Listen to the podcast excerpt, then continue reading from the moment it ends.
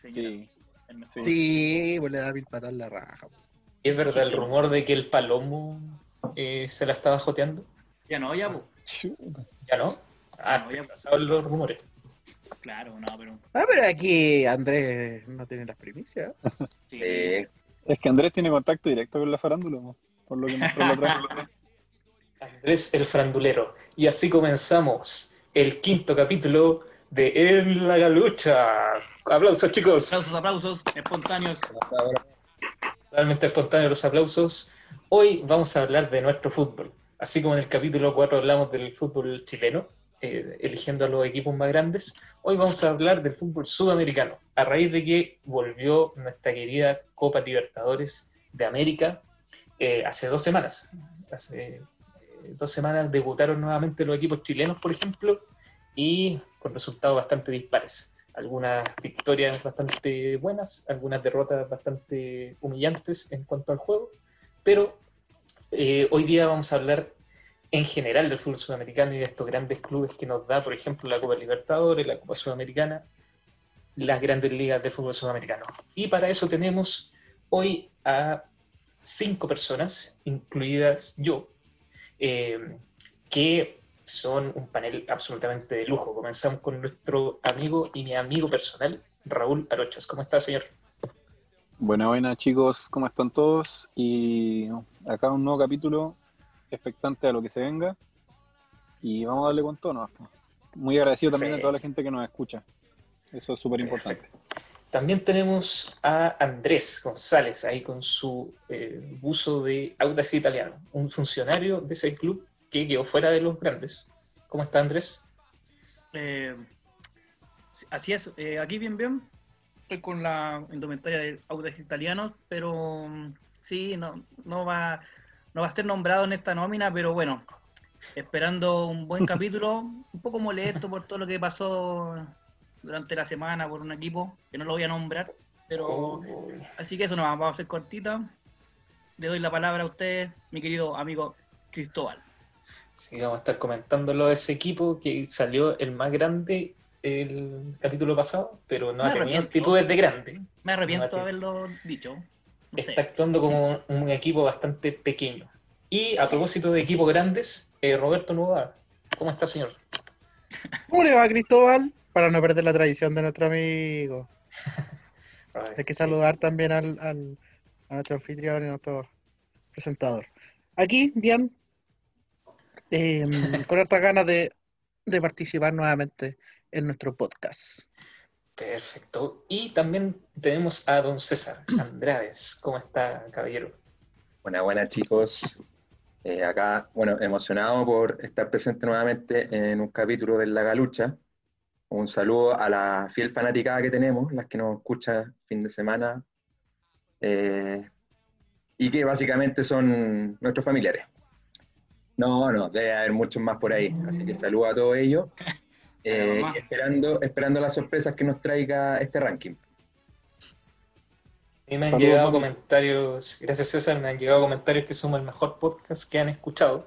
Gente que ha escuchado solo este podcast. Y que es muy cercana a mí, aparte, que me quiere mucho. A mí me han llegado comentarios de, que- de gente que no le ha gustado mucho el podcast y solamente ha escuchado este. Pero Bueno, siempre son bienvenidas las El, el críticas. apruebo y el rechazo. Representativos, No, como siempre. Por supuesto. Y como les decía al principio, chicos, hoy vamos a hablar del fútbol sudamericano. Vamos a escoger a los mejores clubes, como en la lucha, como equipo de la lucha, los mejores clubes de los últimos 30 años en Sudamérica. ¿Y por qué elegimos este periodo de tiempo de 30 años? Porque consideramos que en las últimas tres décadas algo ha cambiado en el fútbol sudamericano. Eh, hay un escenario bastante especial, bastante distinto a lo que era antes respecto al fútbol mundial. Y es algo que hablamos también eh, en algunos capítulos anteriores, específicamente en el capítulo número 3 del mercado de fichajes, que en las últimas tres décadas ha cambiado muchísimo la dinámica respecto a la movilidad de los jugadores entre un club y otro, y especialmente entre un continente y otro, desde Sudamérica hacia Europa. Y en ese sentido, quisiera citar nuevamente a nuestro amigo que nos ve desde el cielo, Eduardo Gariano, el uruguayo, gran escritor, eh, que lo citamos en todo. Está en la descripción del podcast, está en la descripción de los, de los capítulos, y lo vamos a citar nuevamente. Lo vamos a citar nuevamente. Eh, él habla un poco sobre el fútbol sudamericano. Eh, en realidad, él escribe sobre, escribió mucho sobre fútbol, pero sobre todo sobre fútbol sudamericano. Y voy a leer una parte de un, de un artículo que él escribió a raíz del Mundial de 1990, hace 30 años atrás y vamos a ver que hay cosas que están muy relacionadas con lo que pasa hoy. Él escribió, bueno, esto está en la descripción del podcast, así que para, que, para los que vayan buscando el origen de esa frase que está en la descripción, acá está. En mi país, el fútbol es la única religión sin ateos, y me consta que también la profesan en secreto, a escondidas, cuando nadie los ve, los raros uruguayos que públicamente desprecian el fútbol o lo acusan de todo la furia de los fiscales enmascara un amor inconfesable. El fútbol tiene la culpa, toda la culpa, y si el fútbol no existiera, seguramente los pobres harían la revolución social y todos los analfabetos serían doctores. Pero, en el fondo del alma, todo uruguayo que se respete termina sucumbiendo, tarde o temprano, a la irresistible tentación del opio de los pueblos. Y ahora viene algo que nosotros hablamos en ese capítulo del, del mercado de fichajes. En la organización desigual del mundo, el fútbol sudamericano es una industria de exportación. Produce para otros. Nuestra región cumple funciones de sirvienta del mercado internacional. En el fútbol, como en todo lo demás, nuestros países han perdido el derecho de desarrollarse hacia adentro. No hay más que ver a los seleccionados de Argentina, Brasil y Uruguay en este Mundial de 1990, 30 años atrás. Los jugadores se conocen en el avión. Eh, solamente un tercio juega en el propio país los dos tercios restantes han emigrado y permanecen casi todos, pertenecen, perdón, casi todos a los equipos europeos. El sur no solo vende brazos, sino también piernas, piernas de oro, a los grandes centros extranjeros de la sociedad de consumo. Muy pronto cambiará la reglamentación internacional. Los clubes europeos podrían de aquí a poco contratar a cuatro o quizás cinco jugadores extranjeros. En ese caso, me pregunto qué será del fútbol sudamericano. Bueno, esa pregunta se la hizo Galeano eh, hace 30 años y en realidad la respuesta tiene mucho que ver con, lo que dijo, eh, con lo que escribía anteriormente. Hay una desconexión total como consecuencia de esa apertura del mercado entre los jugadores eh, sudamericanos y nuestra tierra, nuestro continente, y los clubes que representan este, a este subcontinente. Y en ese sentido, por ejemplo, vemos que se ha reflejado ese distanciamiento, esa desconexión en los resultados. Si nosotros vemos, por ejemplo, a nivel de selecciones, hasta el año 2006, la Conmebol y la UEFA tenían la misma cantidad de mundiales. Eh, de hecho, salvo los eh, bicampeonatos de Italia en el 34 y 38 y Brasil el 58 y el 62, siempre se fueron eh, turnando, alternando los campeonatos. El campeón. Tenemos, por ejemplo, Uruguay primero, después Italia, después Uruguay nuevamente, Alemania, después Brasil, después Inglaterra y después Brasil de nuevo, después Alemania, después Argentina, después Italia, después Argentina, después Alemania, después Brasil, Francia, Brasil, Italia. O sea, hasta el 2006 era uno y uno, uno y uno. Em, luego del 2006 tenemos cuatro campeones mundiales seguidos de la UEFA. Y eso quiere decir algo. O sea, eh, hasta ese momento, hasta la década de los 90, incluso al principio de los 2000, estaba bastante pareja, estaban bastante parejas las fuerzas del fútbol sudamericano y el fútbol europeo. Y ahora vemos que está totalmente desequilibrado el, el tema. Lo mismo a nivel de clubes. Si uno ve eh, la instancia donde se pueden enfrentar los clubes sudamericanos y europeos, que era la Copa Intercontinental y posteriormente y actualmente la, la Copa Mundial de Clubes, eh, hasta el año 2006 eh, estaba con ventaja la Conmebol. O sea, había más campeones del mundo a nivel de clubes de la Conmebol que de la UEFA. Eh, pero durante, la, durante los últimos 15 años, Europa logró equilibrar esa diferencia y pasarla con creces. Eh, y en ese sentido, los últimos 30 años han tenido una relevancia importantísima, porque si vemos la Copa Intercontinental, recién en la década de 1990 fue cuando hubo más campeones europeos que sudamericanos. En la década del 60, en la década del 80, hubo más campeones sudamericanos de la Intercontinental.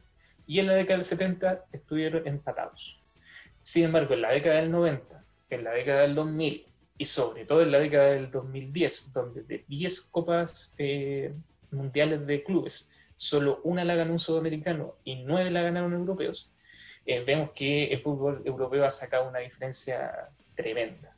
Y en ese sentido, eh, es cosa de ver el último mundial de clubes. La final se definió por el gol de un brasileño, Firmino, Roberto Firmino, que juega para el Liverpool y le hizo un gol a un club brasileño. Firmino ni siquiera debutó en primera división de, Brasil, se lo llevaron cuando militaba en un club de, divisiones menores en Brasil. Se lo llevan al tiro. Interesante, oye, interesante la historia de Firmino, así como cómo llega al fútbol europeo. Ahí hay un tema con, los videojuegos.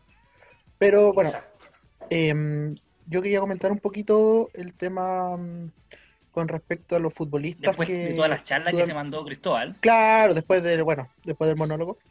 Em, mira, yo creo, em, yo creo que, claro, o sea, eh, como dice Galeano, eh, a los jugadores se los llevan eh, de, forma muy temprana. Se conocen también algunos jugadores cuando van a jugar Europa, torneos o partidos amistosos, que generalmente son en Europa. O sea, de hecho, hasta eso no, se han llevado a Europa. Los, los mismos partidos amistosos que deberían ser por ejemplo, Chile, yo creo que juega más partidos amistosos en Europa que, que el mismo Chile. Em, y también el tema que es muy relevante para mí es el tema de los técnicos. O sea, aparte de sacarnos los jugadores, nos sacaron los técnicos. Eh, llámese Simeone, eh, por, por dar un, un, ejemplo nomás. Eh, Simeone, que es hoy en día uno de los mejores técnicos, está en Europa y tampoco no sea, nunca va a pensar en volver a Sudamérica por, por un tema, yo creo, también de, de, plata. O sea, eh, eh, nos llevan ventaja tanto en, con el tema de las lucas y nos llevan ventaja ahora en el tema del fútbol. O sea, futbolísticamente, físicamente, los europeos hoy en día son mucho más pero porque se ven potenciados por el mismo fútbol sudamericano, por los jugadores sudamericanos que llegan, por los técnicos. Entonces ellos se, se fueron nutriendo de todo eso que en realidad Sudamérica les fue regalando, básicamente. Porque se, ah, se, van a precio de huevo acá. Exactamente. Bueno, y, en esa línea, esa línea complementando a la gran Roberto, eh, bueno, yo creo que principalmente como diferencias que podríais ver entre el fútbol europeo y, sudamericano en relación como a lo, más técnico. Bueno, fundamentalmente en Sudamérica predomina lo que es la habilidad o la técnica de los jugadores, eh, mientras que en Europa es la táctica o la envergadura física.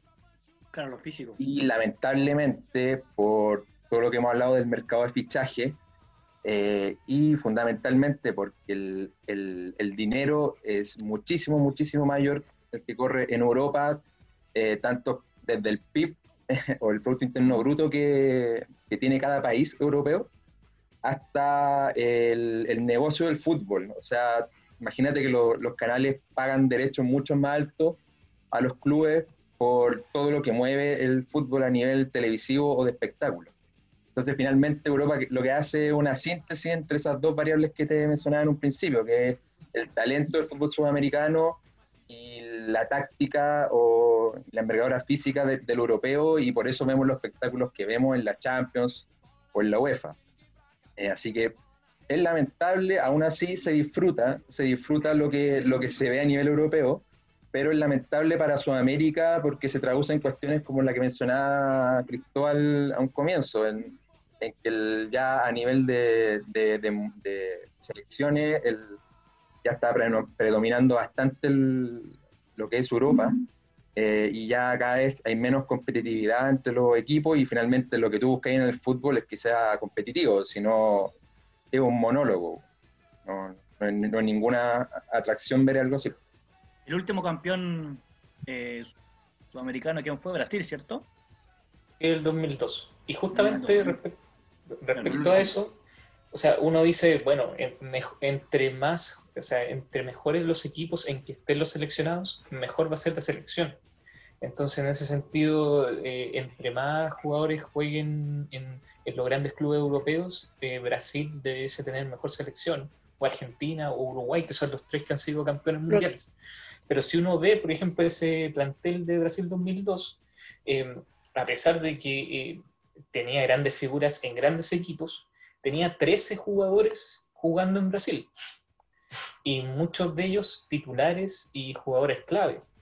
Eh, por ejemplo, Gilberto Silva, el mismo Kaká, que fue suplente, pero, pero El arquero. entraba- El arquero era del Palmeiras. Y era del el arquero, eh, tenemos en el medio campo los dos jugadores, los dos contención que eran Gilberto Silva y Cleverson, era, jugaban en Brasil, uno en el Paranaense y otro en el Atlético Mineiro. Pero es que la, la liga, disculpa, la liga brasileña igual es competitiva.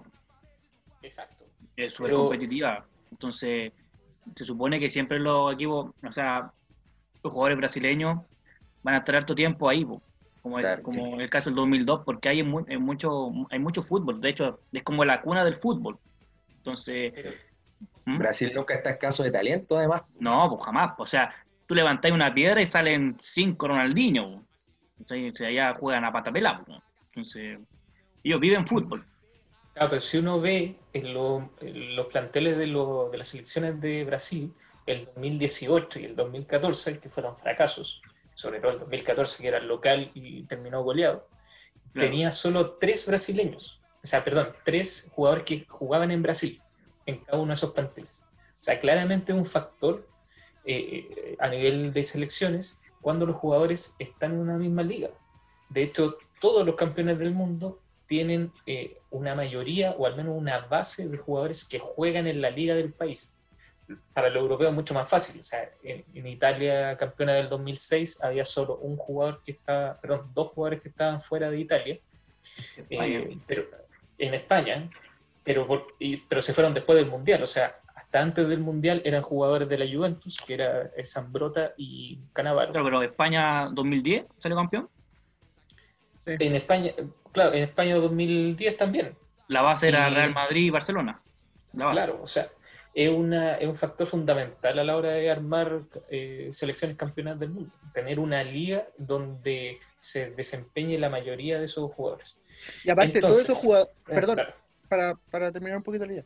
Eh, Aparte, todos esos jugadores que son de esas eh, selecciones europeas, que son de las selecciones europeas grandes, o sea, te hablo de Francia, de Italia, de, podríamos meter Inglaterra, la misma España, eh, son eh, selecciones y jugadores que conocen, se conocen al revés y al derecho a los jugadores sudamericanos, pues si los jugadores sudamericanos juegan todos los días con ellos.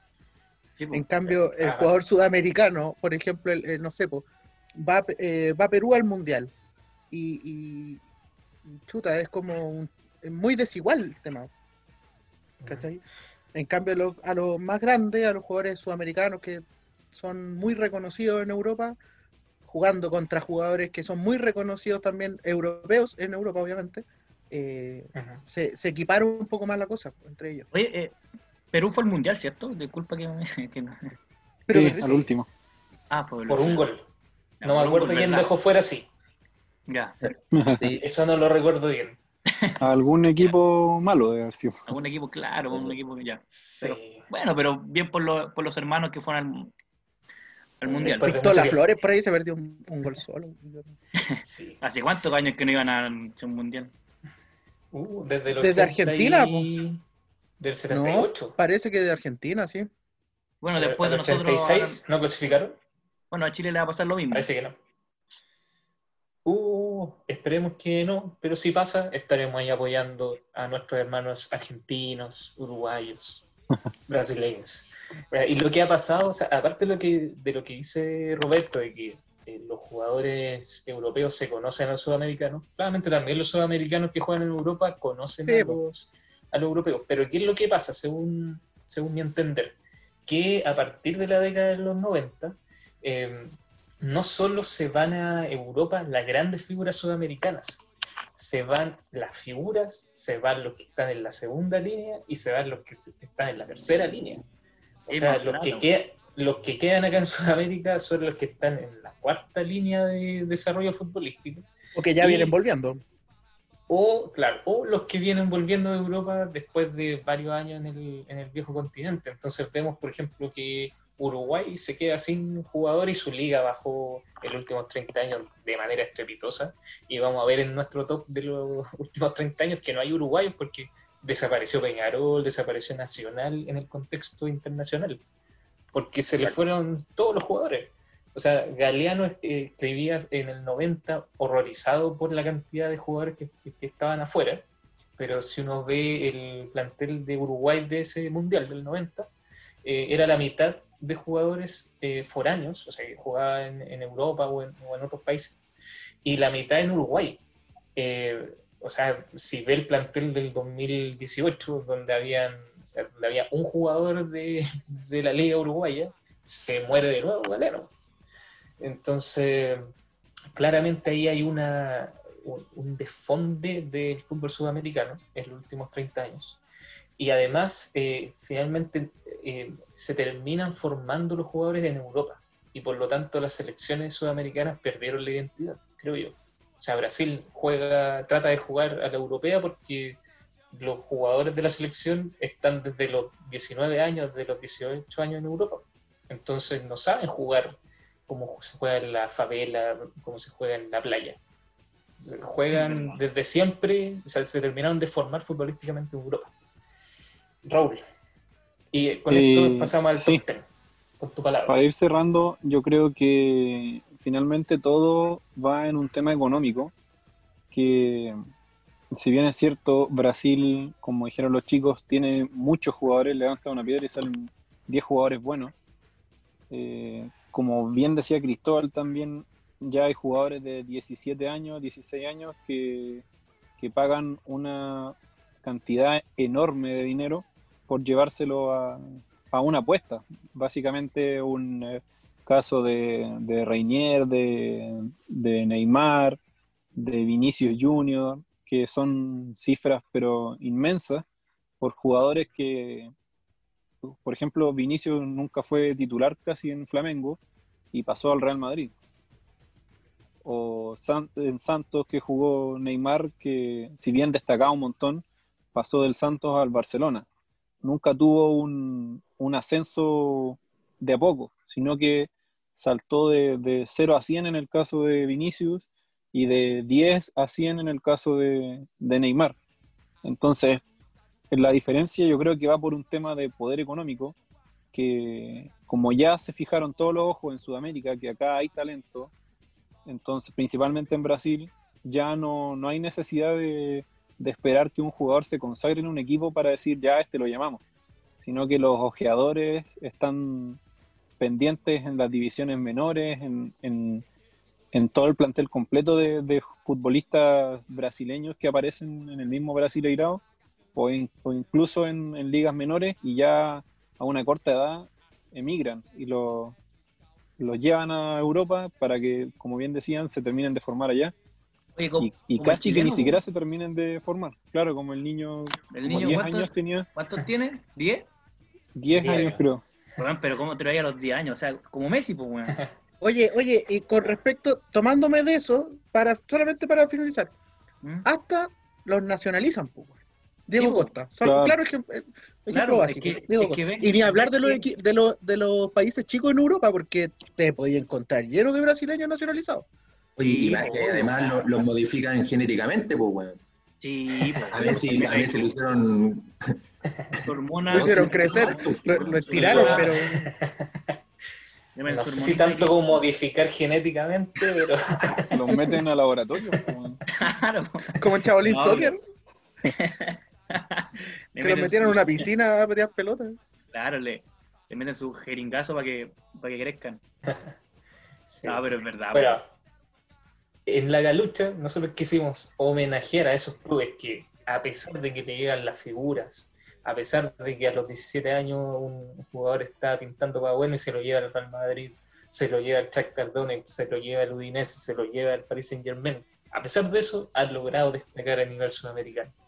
Y por eso armamos un top 10 de los mejores clubes o los clubes más relevantes o los clubes con mayor trascendencia en los últimos 30 años. Hoy se en viene el humor, ¿o no? ¿Se viene el humor ahora, no? Se viene Pero no con- sé, la polémica, se viene Con la algún polémica. toque humorístico. este no, Pero espera, que- ya. Estoy esperando ese momento de ya. Dale nomás. Hay, hay algunos rankings que tienen un- una alta carga humorística. Yo no sé si me Oye, Cristóbal, ¿y, ¿y cómo armamos ese ranking? Ese ranking lo armamos eh, cada uno de armó un top 10. Esta es la metodología. Cada uno, cada uno del equipo de la galucha armó un top 10 de equipos sudamericanos en los últimos 30 años. Aclaremos eso porque después nos alegan los hinchas de Peñarol, los hinchas de Nacional, No, que Peñarol los ya no hinchas de existe. ya. Independiente. No, que, que se vaya a leer a otro lado el hincha de de Peñarol. no están incluidos porque son los últimos 30 años, de- específicamente de 1990 en adelante. Eh, cada uno hace su ranking y eh, dependiendo de la posición tiene un puntaje del 1 al 10. Son 10 equipos. Sumamos todos esos puntajes y armamos un ranking general de la galucha, que es el que vamos a revisar ahora y vamos a discutir y nos vamos a reír un poco de, alguna, de algunas votaciones. Eh, sería bueno también aclarar que nosotros nos basamos en los últimos 30 años, que es el promedio de edad de los integrantes de la lucha. Es que hay algunos que que para, ahora tienen para hablar con... Sí, es que hay algunos que van desequilibrando la balanza, pero no nos vamos Claro. a meter en esos temas. Y no sé si el promedio. Hay alguien No que lo promedio, sepa. pero hay uno que va para los, para los 40. Hay uno que va para los 40. promedio 30, a muchos de 28, 29, pero uno sube el promedio. Sí. Hay Sí, pero como, somos llega a hartos, logramos equilibrar un poquito más. Sí. Pero es, es básicamente que para hablar con más fundamento, por eso elegimos los últimos 30 años y no históricamente, porque preferimos que Exacto. sea algo que nosotros vimos a que lo hayamos buscado Claro. en YouTube. Claro, vimos o tuvimos la influencia. Claramente no Exacto. vimos, no, O sea, no vimos que- Claro, del a 90 y 1990. porque aún así.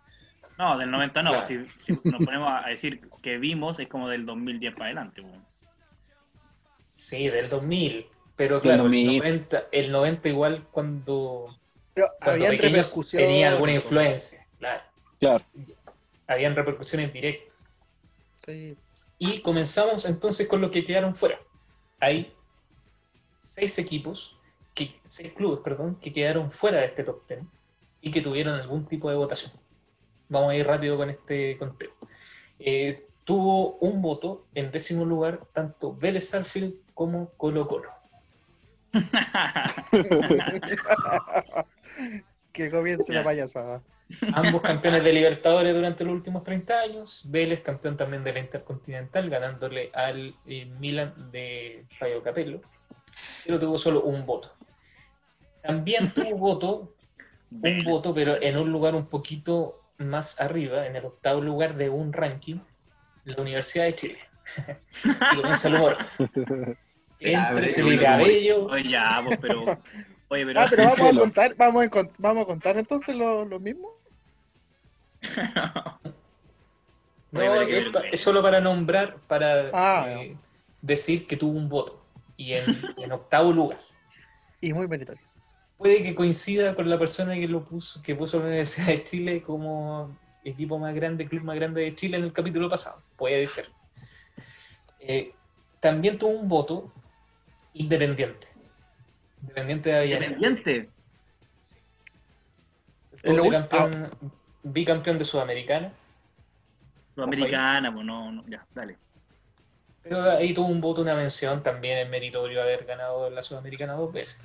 Tampoco es Pero qué, huella, pero qué huella dejó ese equipo, por favor. Ya, dale. Palmeiras es el último que queda afuera, porque el sexto que yo le estaba diciendo empata con el décimo. Así que ahí vamos a tener un doble, doble club en el décimo lugar. Palmeiras queda afuera de este top 10. Oye, a, a de Valdivia no le Libertadores, ¿eh? Valdivia nos va a mandar ahí algún A Valdivia no va a mensaje. putear, pero bueno. Sí, y sabemos cómo es Valdivia. No es una persona que eh, quizá muy tranquila. A la No hora muy buena pulga tampoco. No, se enoja fácil. Así que, Pero campeón, igual lo nombramos, igual está bien que haya estado en algún ranking, lo pusieron dos personas. Eh, campeón de Libertadores el 99, Nueve. finalista el, finalista el 2000. Así que totalmente meritorio lo de Palmeiras, pero no alcanza a estar en el top 10 de El Lagarto. Y en el décimo lugar empatan dos clubes: Santos de Brasil y Olimpia de Paraguay. Ambos eh, campeones de Libertadores también en los últimos 30 años. Olimpia dos veces, Olimpia dos veces, 1990 y 2002. Y, 2002. finali- y finalista otras dos veces, 91 y el 2013. Claro. Santos campeón el 2004, no, perdón, campeón el 2011 con Neymar. Finalista Ah. el 2003. Finalista el 2003. Con Robinho. en décimo lugar. Eh, bueno, vo- voy a seguir avanzando en el ranking y después vamos comentando si es que hay algo que, que comentar. En noveno lugar tenemos a Atlético Nacional de Medellín. El club de Pablito Escobar. Pablo Escobar, Uh, Lucas por debajo, me parece. Sí, un grande. Es un grande. campeón de Libertadores el año 2015, 14, ¿no? puede ser. 2014. 2016. 16 ya.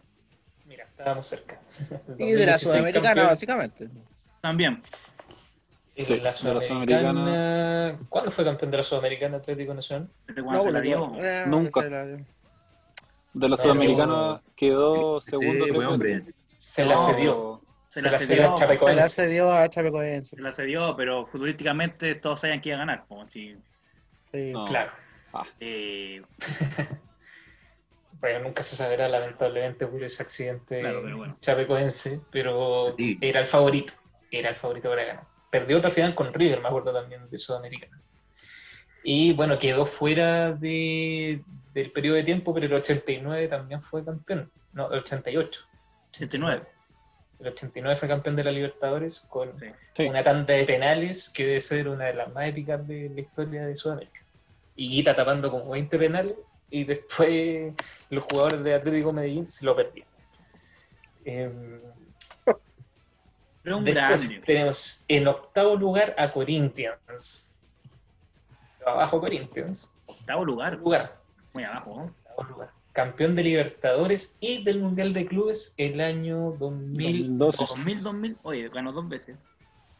El año 2012. Ah, el 2000 también. Claro, pero ese, ese Mundial de Clubes medio... Medio raro. me- un poco.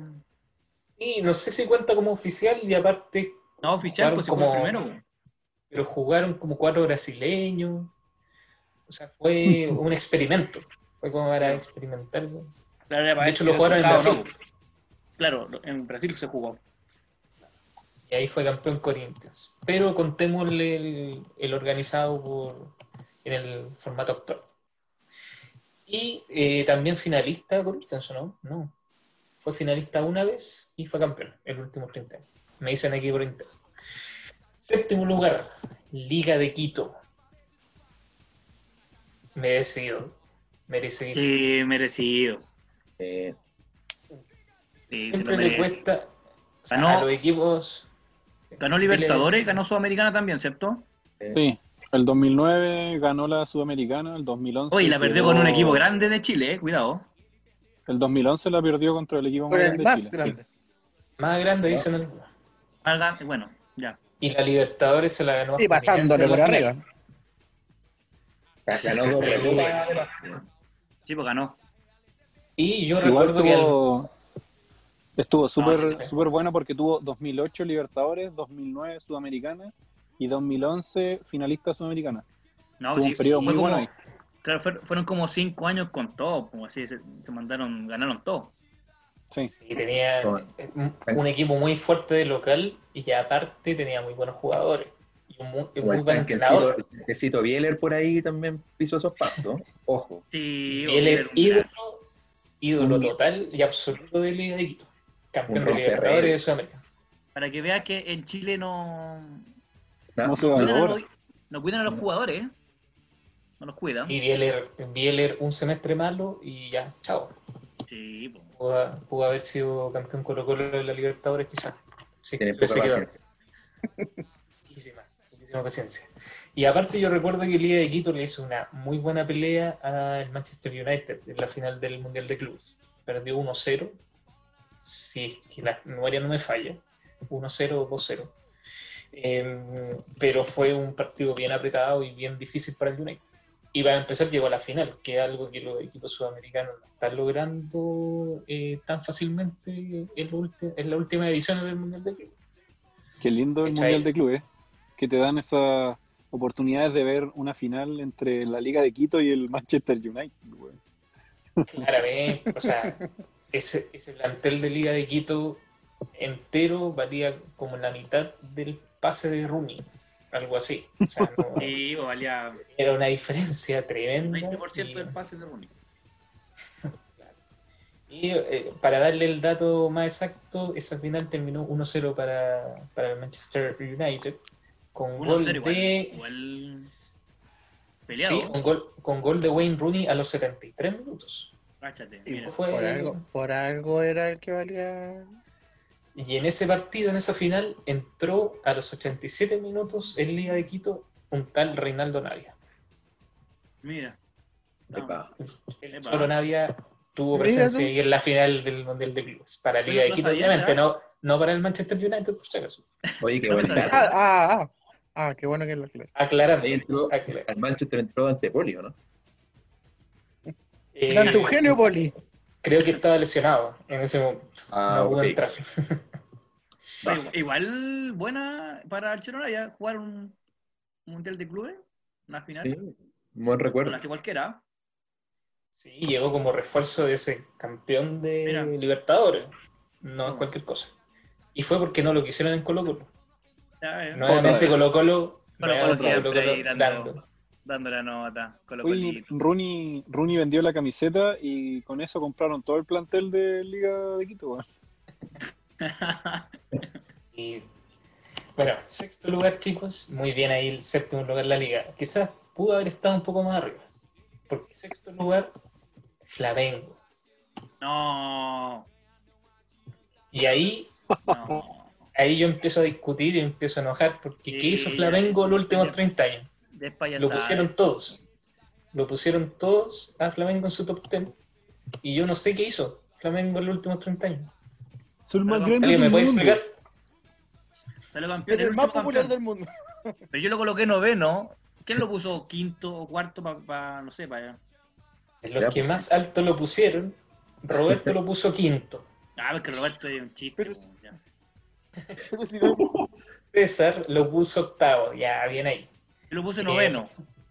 Yo sexto. Raúl lo, Raúl lo puso eh, sexto. Sí. Andrés lo puso noveno. Sí, noveno. Y yo no lo puse.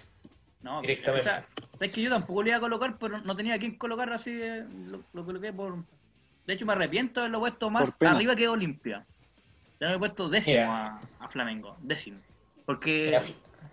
Mira, De hecho, Y- este- Y Diego, que No, está en estos momentos, así que no lo vamos a nombrar, pero él lo puso cuarto.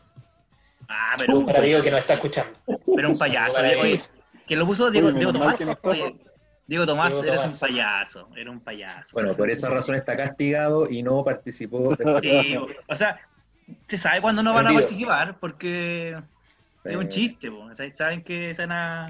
No, bueno, si van a venir a contar chistes acá que no aparezcan. mejor. Sí, sí, nos basta con el Roberto. Hay otro podcast que eh, está cerca en, en Spotify de nosotros que se llama El Oye, Sentido del pero Humor. a tu, a tu pregunta, Ahí, Johnny, que hizo lo- los 30 años es verdad, o sea, solamente salió campeón de la última edición. Y sería. Exacto. Nada más. O sea, Flamengo tiene el nombre. Es Claro. un club, eh, un equipo que siempre, eh, Siempre o está es ahí. un club muy histórico. Entonces, cuando a tu club, por ejemplo, a Colo Colo, a la Universidad de Chile, a la, a la Universidad Católica o al Audax, eh, le toca Flamengo, uno se asusta inmediatamente. Dice Flamengo, es el más grande de Brasil. Oye, pero, Pero hay un equipo uno que ve- le hizo cuántos goles. Un equipo de azul. 4-0. ¿Cuánto le hizo el Bullita a Flamengo? 4-0. 4-0. 4-0. Oye, en Brasil. Flamengo de Pero- Ronaldinho. Oye, pero, pero ser En el Río de Janeiro. país, ser el más grande del país más futbolizado del mundo no, no te da un, O sea, sí, o sea, eh, un handicap. cada, cada uno Porque lo que dijimos la semana pasada, pues, los hinchas no juegan por perro. No, no, no juegan, pero son los que le dan ingresos al club. po. Sí, pero. por. Y aún así, y aún así, Flamengo siendo el equipo más grande de Brasil, con más hinchas, con más asistencia a los estadios, quizás, no sé, no, No, el más estadística, eh, No, el más ganó, una, ganó una Libertadores en los últimos 30 años, Claro. no llegó a ninguna final, no llegó a ninguna semifinal, o sea, la del 2019, cuando gana la Libertadores, era la primera semifinal a la que llegaba en 30 años. O sea, tampoco es un club que siempre está ahí peleando. Por, No. ejemplo, Pal- por ejemplo, Palmeiras, que quedó fuera de este ranking, eh, ganó una vez, llegó a la final otra vez, y siempre es animador, o sea, llega a cuartos de final, a semifinal, o sea, está ahí como protagonista, pero. Flamengo en realidad eh, tiene el nombre, Me igual es arrepiento de haberlo válido. colocado. Me arrepiento de haberlo colocado. Y me arraiga O sea, que, igual- esté, que esté muy arriba. Me molesta. Igual es La verdad es que sí. Obviamente, igual es válido ponerlo si es Flamengo, un gran equipo, pero Sí, obvio. si uno se pregunta qué hizo en los últimos 30 años, Claro. no hizo, no hizo lo- más que Palmeiras. Es lo que dices tú, Cristóbal, es por el nombre. Claro. No es por el nombre. Pero bueno, Como poner- es como poner a Colo Colo, o sea, tiene un gran nombre, pero en realidad no, no sé si... no, pero o sea. Pero No, bueno, hay pero bueno, fue nombrado en la lista, así que algo tiene. Sí, pasemos. Me da un poco de vergüenza hablar de Flamengo. No, no dio haber estado en esta conversación. Pasemos mejor. No, Sí. Claro, pu- pudo haber estado décimo, décimo, pero no sexto. no, no sé. O sea, sobre, sobre Liga de Quito y sobre Atlético Nacional, pues no, no podí. po. Pero bueno, igual este ranking lo hicimos entre nosotros, así que no- eh, es la democracia, así funciona la democracia. Quinto lugar, Gremio de Porto Alegre. Bien, un equipo que ha ganado la Copa Libertadores dos veces en los últimos 30 años. Sí, está bien, gremio. Ahí sí. Eh, Finalista Muy- también de la Libertadores. También. finalista, eh, también muy protagonista siempre. O sea, es un equipo que llega a semis, que llega a cuartos de final, que también forma buenos jugadores. Bueno, uno de los últimos grandes jugadores de Brasil, Ronaldinho, fue formado por el gremio. van a competir, pues, no, no van a participar, no van a de paseo. Ellos van a competir. Exacto. Y, pues, exacto. A pesar que gremio no, a nivel local tiene muy poco, muy pocas ligas. Y hace mucho tiempo que no sale campeón de Brasil, pero a nivel sudamericano siempre destaca, siempre pelea. sí, Lo, lo mismo que su gran rival, que es el Inter de Porto Alegre, que quedó en cuarto lugar. ¿Qué les parece ahí el Inter? También merecido, creo yo. Sí. Sí. no, totalmente. Dos, dos Libertadores en los últimos 30 años Dos Libertadores y hubo un y Mundial de una clubes. Sudamericana. Y un mundial de clubes. Y la Una Sudamericana, Sudamericana claro. del 2008. Ahí le ganó al Barcelona de Rijkaard, con Ronaldinho, con Eto'o, con Xavi, Iniesta, Deco. O sea, toda esa, toda esa constelación de estrellas. El gran Barcelona. Inter, el, sí, el primer gran Barcelona de la última década. La base. Exacto. Y hablando de Intercontinental y de campeones del mundo, pasamos al top 3, chicos. Y acá yo también tengo una, una diferencia, porque tenemos a Sao Paulo tercero. Que para mí, claramente segundo. Pero en la lista decidió que era tercero. Ya, pero, este, este- pero ¿por, qué, ¿por qué segundo según tú? Quiere armar polémica, yo creo. Sí, no, no, quiere armar no vi- polémica. no no. No, pero- el juego, chicos. Pero me gusta la polémica. Oye, pero ¿puedes decir que no nombró a, en su lista a Sao Paulo? Hay una persona que está acá presente en este podcast que no puso Sao Paulo en su top 10.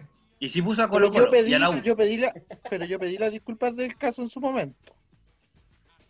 Hay que pedirle de nuevo. Pero eso, igual- no está, igual- eso no está grabado. Mándeme la grabación usted. Al igual, el- al igual que el capítulo Diego en lo que hizo, al, al igual que Diego lo hizo con Macherano, yo di mis disculpas y no las volveré a dar.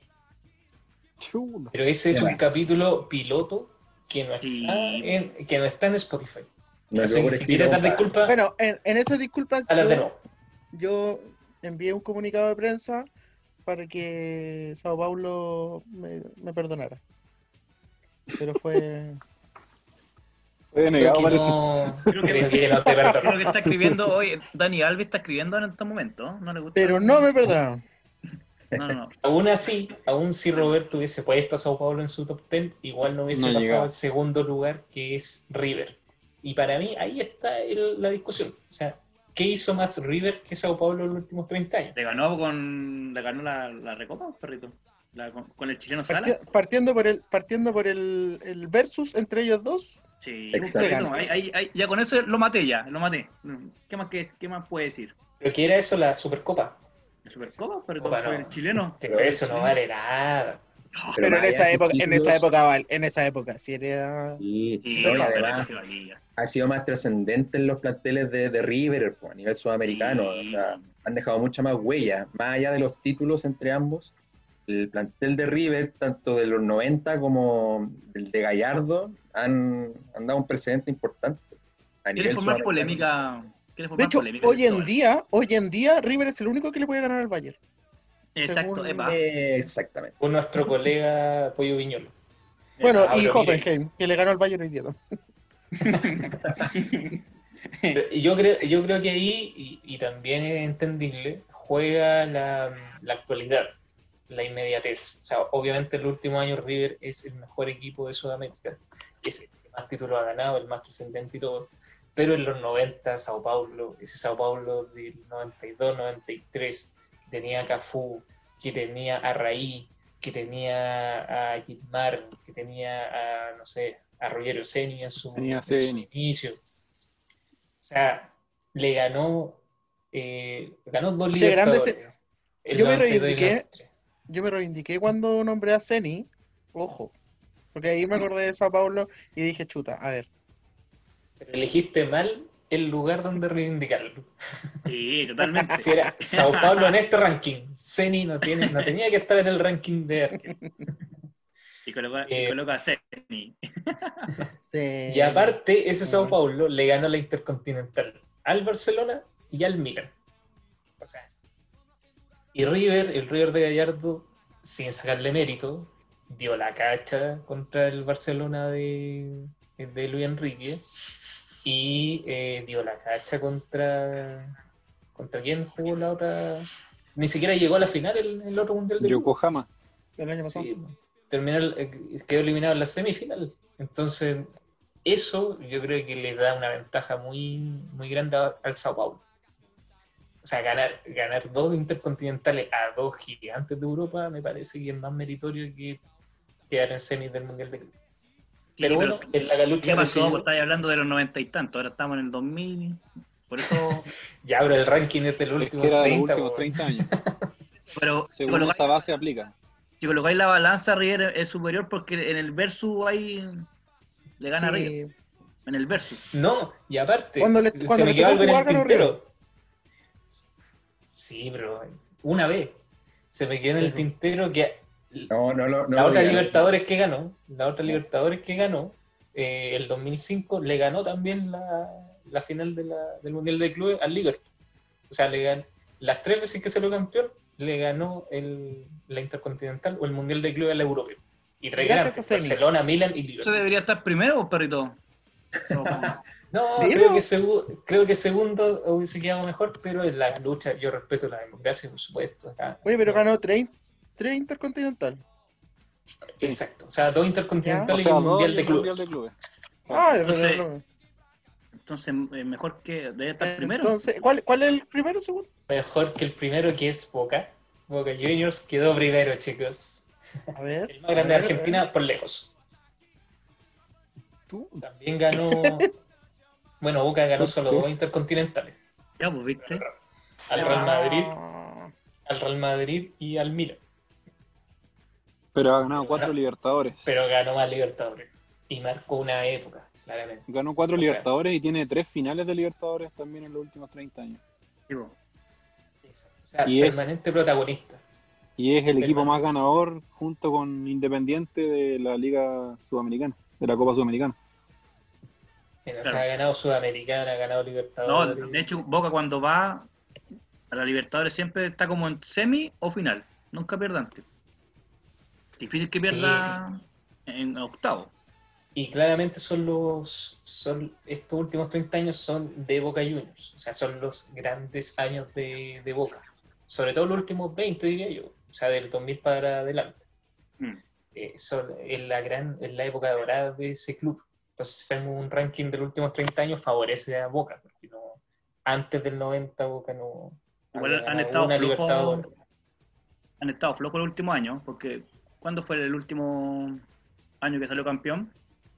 ¿2007 o no? 2007. 2007 de la Libertadores y 2005 de la Sudamericana. Igual ha, pasado harto años. de la mano Sí, de Juan 13 Román años. Riquelme. Pero ha Sí. llegado a finales. Llegó ¿Quién a una final hace dos años. ¿Qué la perdió? ¿Qué pasó? La perdió, pero llegó a la final. La perdió, pero con un baile. final.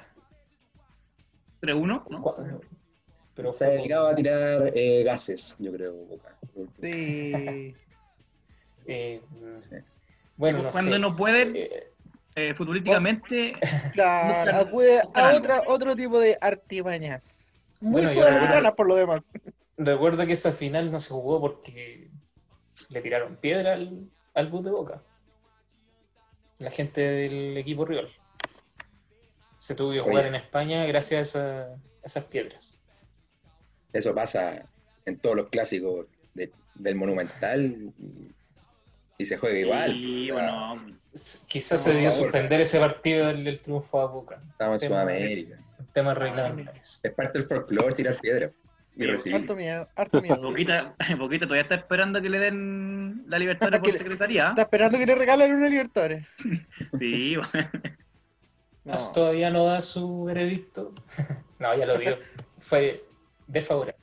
le dijeron dejar Bueno. de Ya, chao. Pero bueno, fue elegido en la lucha como el primer Merecido primer lugar. No, está bien. merecido. Yo voté primer primero. lugar, sí. Sí. Más allá de, de nuestros gustos, creo que Boca claramente es el club que marcó los últimos 30 años.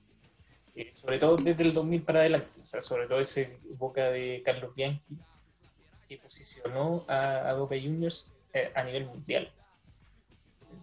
O sea, Y hoy no sí- está bien. Hoy si De se hecho, habla yo- de Boca Juniors, en cualquier parte del mundo lo conocen.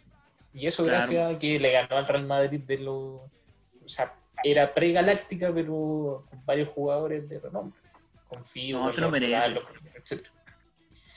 Y le ganó al Milan, que era el Milan de Carleto Ancelotti, que no le ganaba a nadie. En un Esto, partidazo. oye, en estos rankings hay que sacarse la camiseta, weón. cosa que algunos no lo hacen. ¿eh? No, algo, hay algunos que... no, literal, por favor que no.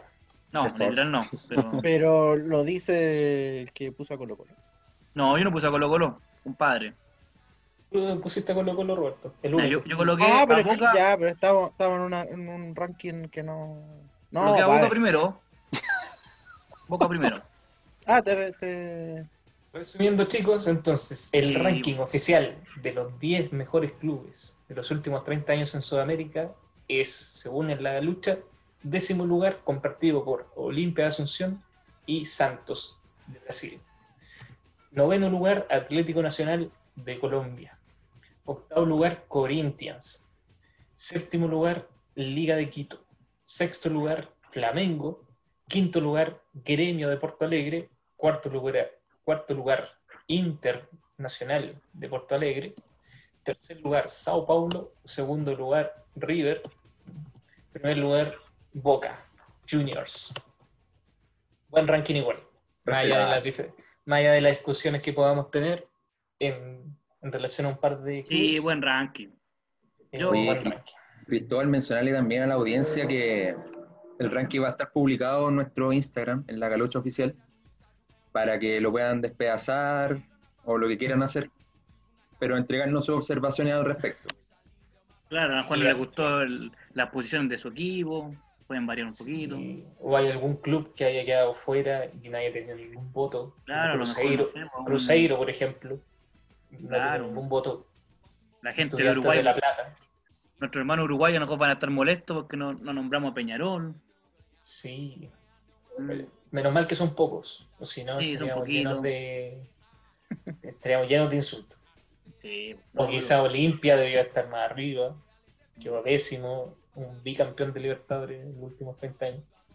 Pero bueno, ahí pero bueno, la gente decidirá si es que nuestro ranking es o no digno de su, de su admiración. una Jefe, no sé si tengo un- un- unos minutos para dar los resultados de, de nuestro de nuestros quiz que hicimos a través de nuestro Instagram, en donde Bueno. hicimos Bueno. algunas comparaciones de, de clubes que están mencionados en esta lista, eh, pero lo hicimos a nivel país. Igual preguntamos cuál de esos dos clubes habían sido más trascendentes durante los últimos 30 años. Por ejemplo, en el caso de Boca River, hubo un 50 y 50, o sea, un empate. Epa, No olviden de ese empate. Fueron, fueron nuestro, nuestro público los que votaron en este caso. Eh, en el caso de Gremio Internacional, eh, Gremio eh, Super Internacional con un 53%. Y eh, los últimos dos, eh, Corinthians versus Palmeiras. Corinthians supera Palmeiras con un 56%. Y ya, hablando de nuestro país, el caso de Colo Colo y U de Chile, bueno, hay una, no sé qué clase de pornografía es esta, pero hay una masacre. Colo Colo 68% supera a, a la U. Así que bien, bien. Vamos a seguir ¿Cuánto? subiendo ¿cuánto? ¿Cuánto? 68%. 68%, dale. Sí. Más que decir- la- Está- ¿Están más que incluidos la los votos de la ¿Están incluidos los votos de la NFP ahí o no? algo, algo que decir, Roberto. Por la vergüenza. Sí, no, sí, pero no. ¿Están La gente vota, compadre. La gente vota, compadre. Usted, El pueblo ha hablado. sí, güey. El pueblo habla. Oye, ¿pusiste a Eh. prueba rechazo o no, César? ¿Se puso en alguna historia? Eh, sí, pero me la, me la bajaron. Me la bajaron. En la pero, lucha oye, también y- te- Hubo, hubo una historia mejor ahí. Hubo una historia mejor disculpa, durante algunos minutos. Interesante el, el versus de- del fútbol argentino, 50 y 50. Sí, sí, ahí me No, sorprendió. ahí, ahí hubo votos con otras cuentas, yo creo. Si Boca cuando yo vi, iba ganando, No, pues. pero bastante fácil. Cristóbal tiene como un odio a River, parece, porque no, Sí. no- No, para nada. Creo, creo que se le está dando mucho mucha ínfula a un club que claramente es el segundo más grande de su país. Pero porque tuvo una porque tuvo una rachita ahí en los 2000, güey. Bueno, el River está teniendo su rachita ahora. Y bueno, Boca en su rachita le ganó al Real Madrid, le ganó al Milan. Y River en su no- rachita pierde con el Yokohama. no Pero sé eso cuál. le pasó, eso le pasó al, al Milan por tener a Dida en el arco, perrito. No, tío, igual tapó un penal en esa No, compadre, Así no, que no, me lo venga. No me lo venga, basurero. Bueno, chicos, ranking, ¿viste? un gusto haber hablado de fútbol sudamericano y vamos a dejar los últimos minutos para que ustedes hablen lo que quieran. Libertad de expresión aquí en la galucha. ¿Quién quiere empezar con su Aquí voy a minuto empezar de yo a descanso? Voy a empezar aquí a, como dije al principio, un poco molesto Andrés. y, claro, un poco molesto y más que nada vergüenza por lo que pasó con, con el equipo más grande de Chile, según lo, aquí en la galucha, Colo Colo. Ah, ya. Que Pensé que no había jugó- pasado algo con la U. No, no, no, Colo Colito. Eh, bueno, como, se, como saben, no jugó ayer. Así que una vergüenza. No sé qué más decir, yo siendo hincha de ese club, me da vergüenza que no, no quisieran jugar, buscando hasta el último minuto no querer jugar, ya que juega el martes que, que viene, jugaron el miércoles también, si no me equivoco. Entonces, teniendo cuánto, ocho lesionados más o menos, eh, jugando pésimo, Antofagasta, que viene eh, jugando súper bien, perfectamente le podía ganar fácil a Colo Colo. Y Colo Colo, como saben, está penúltimo. Así que buscando desde el jueves eh, no, querer jugar, no querer jugar. Y como la NFP le decía que no, que tenían que jugar, buscaron la última instancia donde supuestamente había un tipo con COVID, que era dirigente, si no me equivoco. Y dijeron que, que se suspendía el partido una media hora antes, siendo que cuando los, los equipos mandan la- los citados para el partido, todos esos dan negativo. Entonces, me parece muy extraño. Los mismos periodistas del el, sábado en la mañana dijeron que Colo Colo, cuando llegó al, eh, al club, al, estadio, no tenían nada preparado. O sea, todos los equipos tienen su, la, toda la, la- ¿cómo se llama? El utilero, colocan las cosas en el, en los camarines, Colo Colo no tenía nada. Entonces ellos ya venían con la disposición de no jugar. Y una vergüenza supuestamente para el equipo más grande de- de- del país. Supuestamente, bien dicho. Claro, supuestamente. O sea, ¿por qué en Europa pueden jugar tres veces, no sé, cada tantos días? Eh, juegan en la semana, fin de semana y la semana. Aquí, puta, Colo Colo pide atrasar porque juegan eh, cuatro días seguidos, un poco más. Entonces me parece súper ver- eh, vergonzoso. Y se tira la pelota entre ellos. po. O sea, Colo Colo dijo que el MinSal, después el MinSal dijo que no, que la NFP. Así que nada, quería dar ese, esa como molestia que uno tiene por ser hincha de ese club. Así que nada, pues, chiquillos, no sé qué, qué les parece a ustedes, que una cuestión súper... ¿Se le deberían dar los puntos a Antofagasta? eh, yo creo que, no sé si no sé si lo- se lo van a dar, pero Antofagasta lo está pidiendo. Es que debería, po. Debería, Antofagasta. debería. Sí, totalmente. Una, Claro, una vergüenza deberían- al lado de Colo Colo. No, debería totalmente, po, porque... De hecho, para mí, o sea, mira, súper objetivamente y saliendo del tema de hincha de uno u otro equipo, eh, yo no sé si por ahí en el reglamento de la NFP de- eh, tendría que haber algún tipo de sanción, porque eso básicamente es eh, tener que perder por vocover, o sea, no te presentáis nomás. sí. Y el otro equipo, el otro equipo se estaba presentando, viajó desde la segunda región del país Sí, a- que son mil y tantos kilómetros eh, para jugar un partido y que un club decida no querer jugar, ya, independiente de que hayan sospechos o no- pero eh, era evidente que en realidad no, no, no las sospechas no, no iban por ahí en el caso de COVID. Oye, pero Entonces- y ahora dieron el, el, el ok para que puedan jugar el martes, po, ¿extraño, no? Entonces justo el día sábado no podían jugar. El COVID No. se volvió buena persona, como dijo ahí un ex ministro de Claro, Salud. po. no, acusado constitucionalmente y, espero que esté tras la reja en los próximos meses o en los próximos años. Eh, Roberto, ya que estaba hablando, ¿quiere aprovechar tu minuto final? Eh, sí, no, eh, se- eh, por ejemplo, el- perdón, eh, hablar sobre el Inter. Eh, ayer vimos a un Vidal que debutó y vimos a un Alexis que me gustó bastante, o sea, eh, entró poquitos minutos, Conte como que no lo tiene todavía muy, no está muy seguro de, de confiar en él aún, eh, pero lo podemos tener en buena forma para las clasificatorias y eh, se nos lesionó Bravo.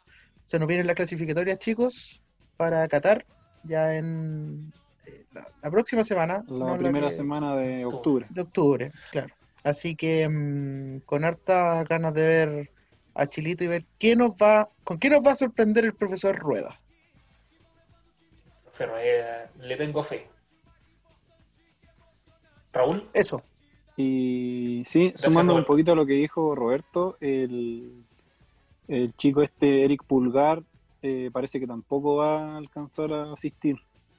Tampoco va a alcanzar a llegar a la, a la selección. Porque dio positivo en COVID. Y hubiera sido bonito también tenerlo en el duelo de chilenos que podría haberse haber sucedido el fin de semana en el, en el duelo del Inter con Fiorentina, que estuvo bastante bueno.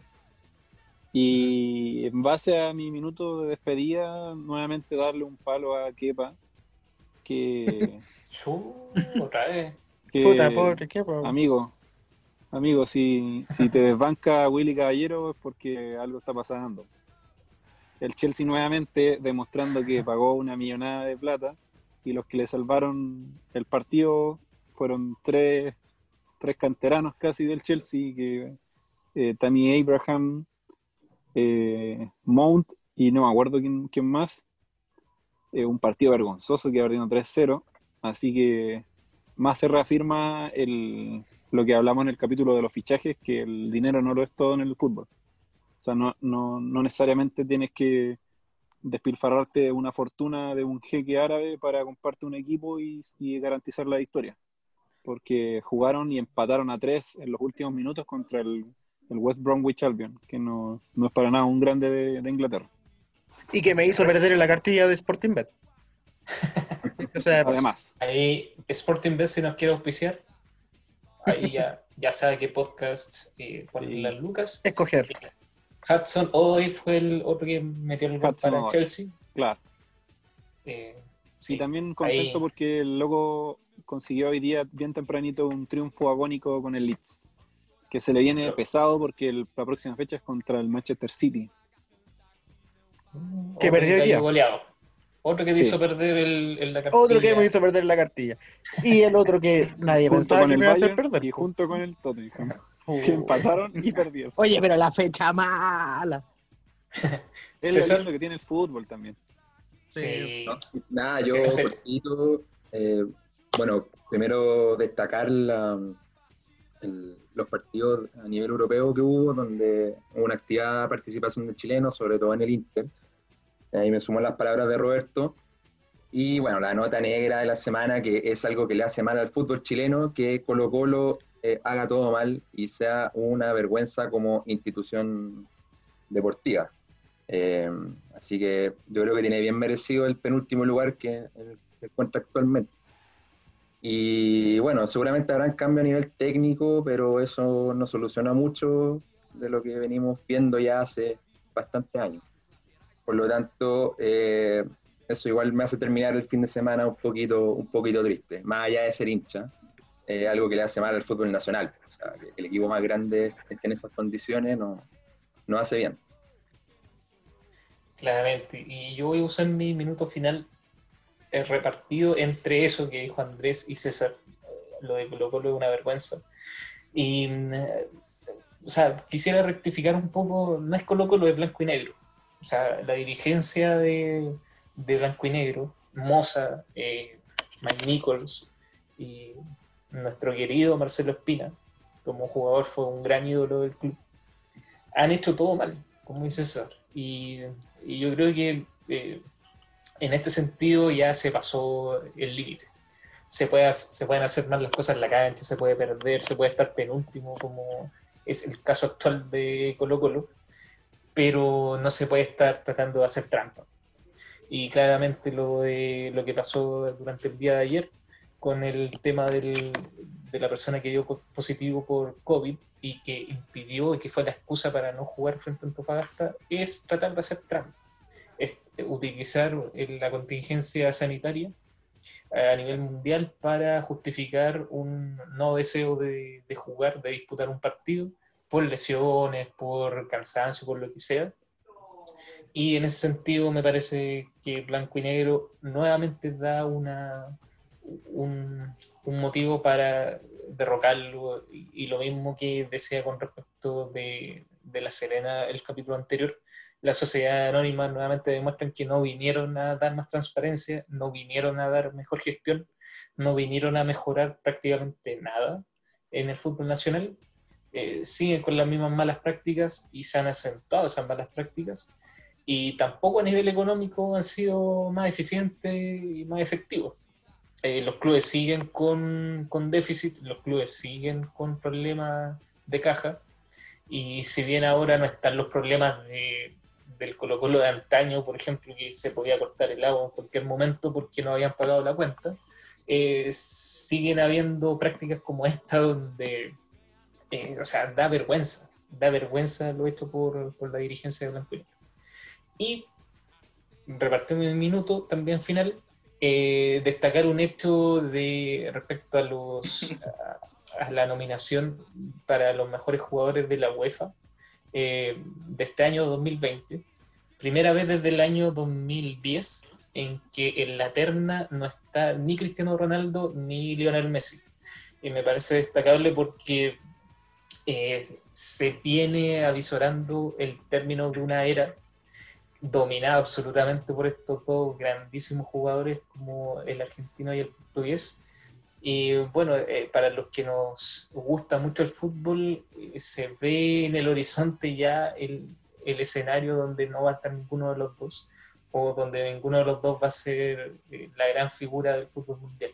Así que ahí me voy con un poco de, de optimismo en el sentido de, de agradecer a estos dos grandes. No sé si alguno nos va a escuchar alguna vez, pero agradecer todos estos años que nos dieron de, de una competencia, de una rivalidad bastante sana y bastante deportiva y, y donde se rompieron todos los récords habidos y por haber de goles.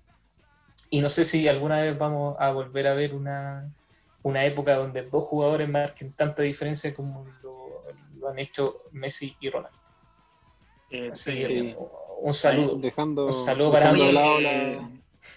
Lo que dijiste tú, Johnny, va a ir terminando. Dijiste no sabemos si algún día nos van a escuchar.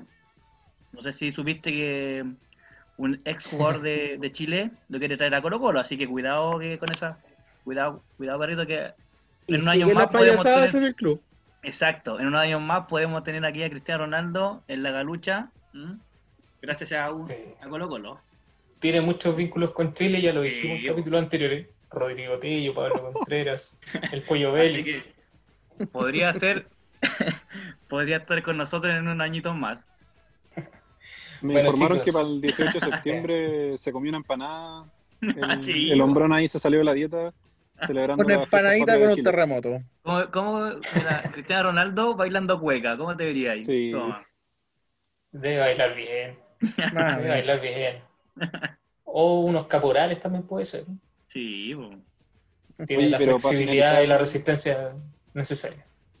Para finalizar con lo que decía Cristóbal, eh, dejando de lado el fanatismo o la rivalidad que pueden tener entre esos dos grandes jugadores, nosotros somos unos afortunados de, de haber vivido una época donde, donde dos jugadores dieron tanto espectáculo y, y nosotros poderlo ver en vivo y en directo, ya sea por nuestras televisiones, por donde sea, pero compartir época con dos monstruos que rompieron récords y dejaron la vara tan alta en el mundo futbolístico es un placer, independiente que a uno le guste más uno u otro, porque uno no sabe cuándo va a volver a pasar esto, o sea, puede que exista un jugador después que sea el mejor del mundo y que no tenga rival, básicamente. Y entonces uno puede decir, a todos nos gusta, no sé, Ansu Fati, que es el nuevo Messi, pero y, Cristiano Ronaldo, el nuevo Cristiano Ronaldo, ¿quién es?